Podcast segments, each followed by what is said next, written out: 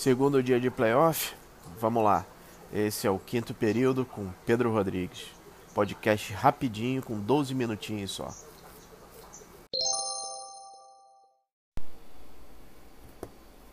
Vamos começando logo o segundo dia dos playoffs. Grande surpresa, o Magic venceu.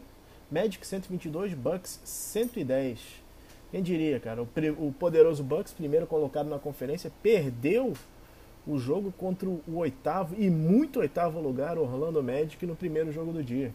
Antetokounmpo teve bem, com 31 pontos, 17 rebotes e 7 assistências, mas ele teve muito desperdício de bola, com 5 com cinco bolas desperdiçadas e ainda foi mal na linha do lance livre, tem apenas 44%, é, acertou 4 de 9 arremessos.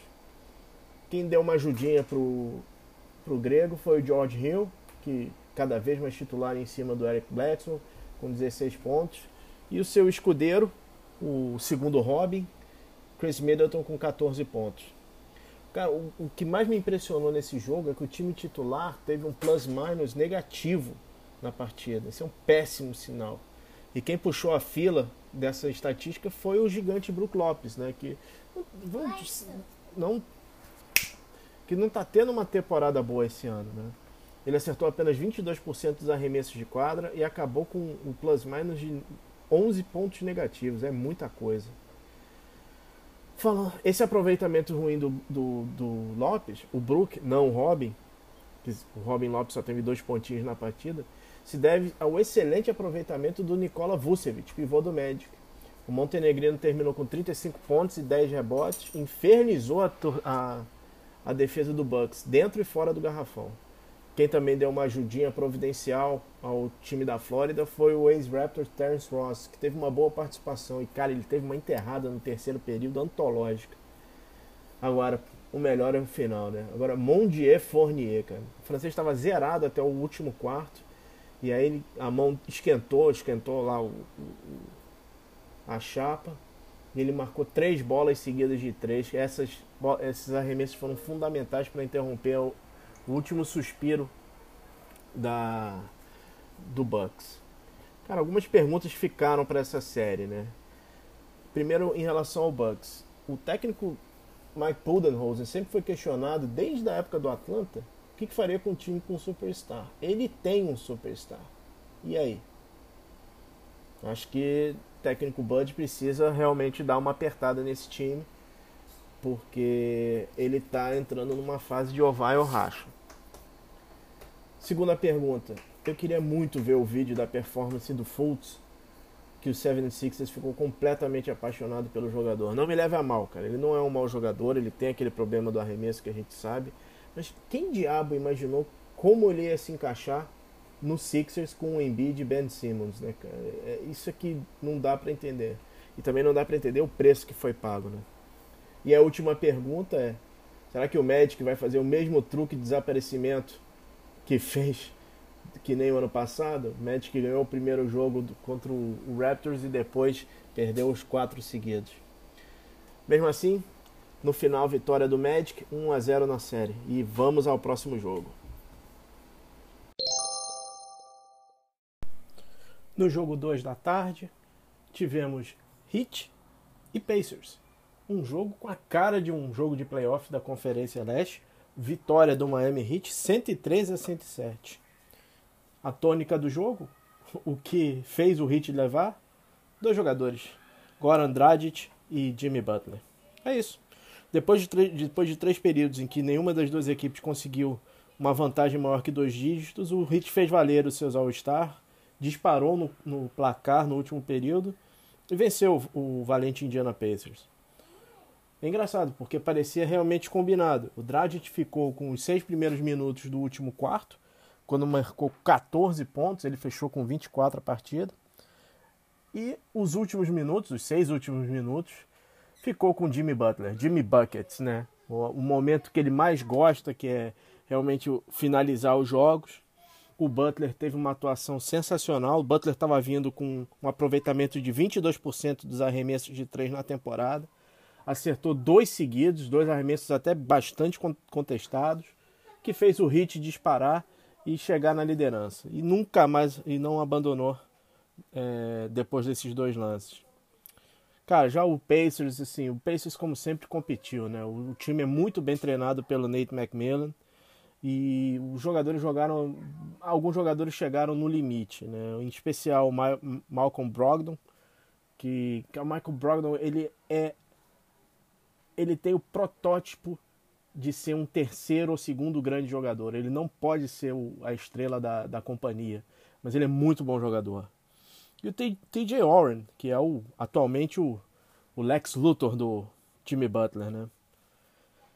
É, e já, já o, o já não contava com, com Domantas Sabonis, ainda teve uma notícia ruim quando perdeu logo no primeiro quarto Victor Oladipo, Victor Oladipo devido a um problema nos olhos. O problema parece sério e está sendo feita uma avaliação para ver qual qual vai ser a continuidade do, do nosso bravo All-Star do Indiana. Mas vamos falar realmente da disputa que importava, né? Quem venceu, Butler ou Warren? Claro, o time Butler venceu. Camisa 22 do Heat fechou com 28 pontos, foi fundamental na vitória e ainda perturbou o juízo do TJ Warren. Uma curiosidade, esse jogo só passou no League Pass, não passou na televisão. Então, mais um ponto para o League Pass. Narração do ótimo Rob Porto. Final, Hit 1 a 0 próximo jogo agora na quinta-feira às 2 horas. E agora vamos de OKC e Rockets.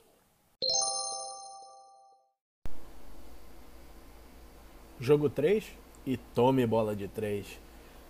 No terceiro jogo da tarde, o Rockets levou do Thunder 123 a 108 numa chuva de bola de 3, né? A série com dois dos jogadores mais divisivos da NBA, quem teve melhor sorte foi o time do Barba.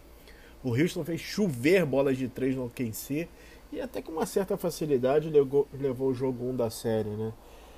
Assim, todo mundo, todo mundo converteu uma bola de três. Além dos esperados, né? Eric Gordon, PJ Tucker. Uh, tiveram outros nomes. É, ben McLemore fez, acertou quatro bolas de três. E Jeff Green, sim, ele mesmo, senhoras e senhores. Jeff Green também teve uma boa participação com 19 pontos. Mas não tem jeito, cara. O destaque do time do Houston é o, é o Harden. Ele foi soberano na partida. Ele marca de todos os. De qualquer lugar. Você precisa de pontos. Ele é o cara que você tem que entregar a bola. O Harden fechou com 37 pontos e, 20, e 11 rebotes, sendo que 22 nos dois últimos períodos. Foi quando efetivamente, a partir do terceiro período, que o Houston deslanchou no placar. Né? Do lado do OKC, quem teve, quem teve melhor participação foi o Danilo Gallinari. Gallinari é uma pena que as contusões é, prejudicaram muito a carreira dele, mas ele é um tremendo arremessador. Fechou, ele teve 29 pontos hoje na partida. E o Chris Paul, né? Um outro jogador divisivo que a gente estava comentando ali no começo, que quase teve um triplo duplo. Teve 20 pontos, 10, 10 rebotes e 9 assistências. Né? Cara, o Thunder teve uma pequena chance de, de conseguir se encontrar ali no quarto período, quando o Rockets realmente ficou completamente é, gelado dos arremessos, ele não acertava nada e o Harden estava no banco. Mas aí o Mike D'Antoni colocou o Harden em quadra e o placar disparou novamente e o, o, o Houston fechou o jogo. Né? Isso tudo aconteceu com o torcedor de, do luxo Russell Westbrook no banco do Houston. Né? E fica a pergunta, né? Será que vai rolar mais uma decepção nos playoffs pro OKC ou o time do Chris Paul consegue endurecer a série? A gente só vai ter as respostas disso na quinta-feira, às 4h30 para o jogo 2. Por enquanto, Rockets está vencendo a série 1 a 0. E agora vamos para o prato principal da noite: Portland e Lakers.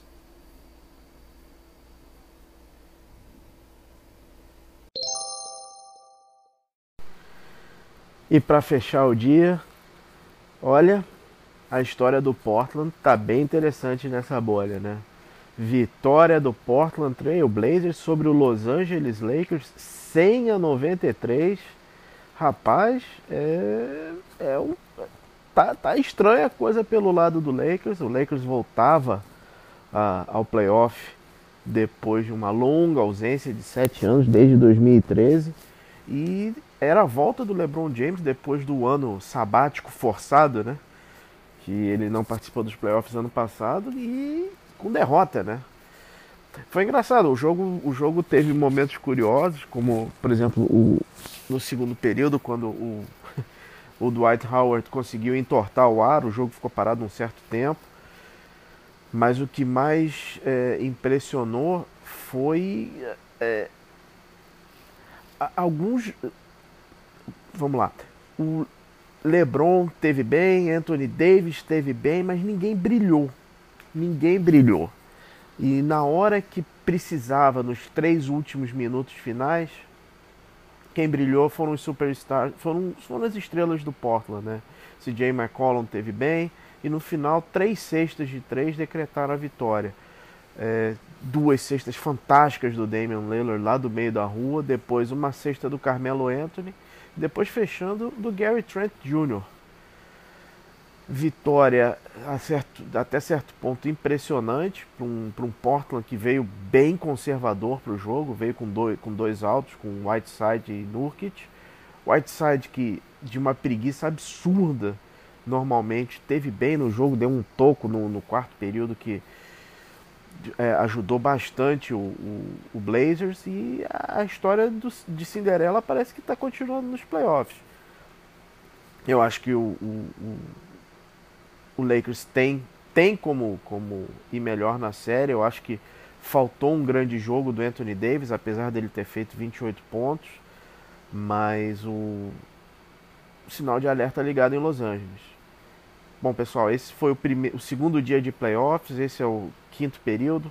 Um podcast rapidinho sobre as coisas mais quentes do basquete. Fiquem direitinho e até a próxima.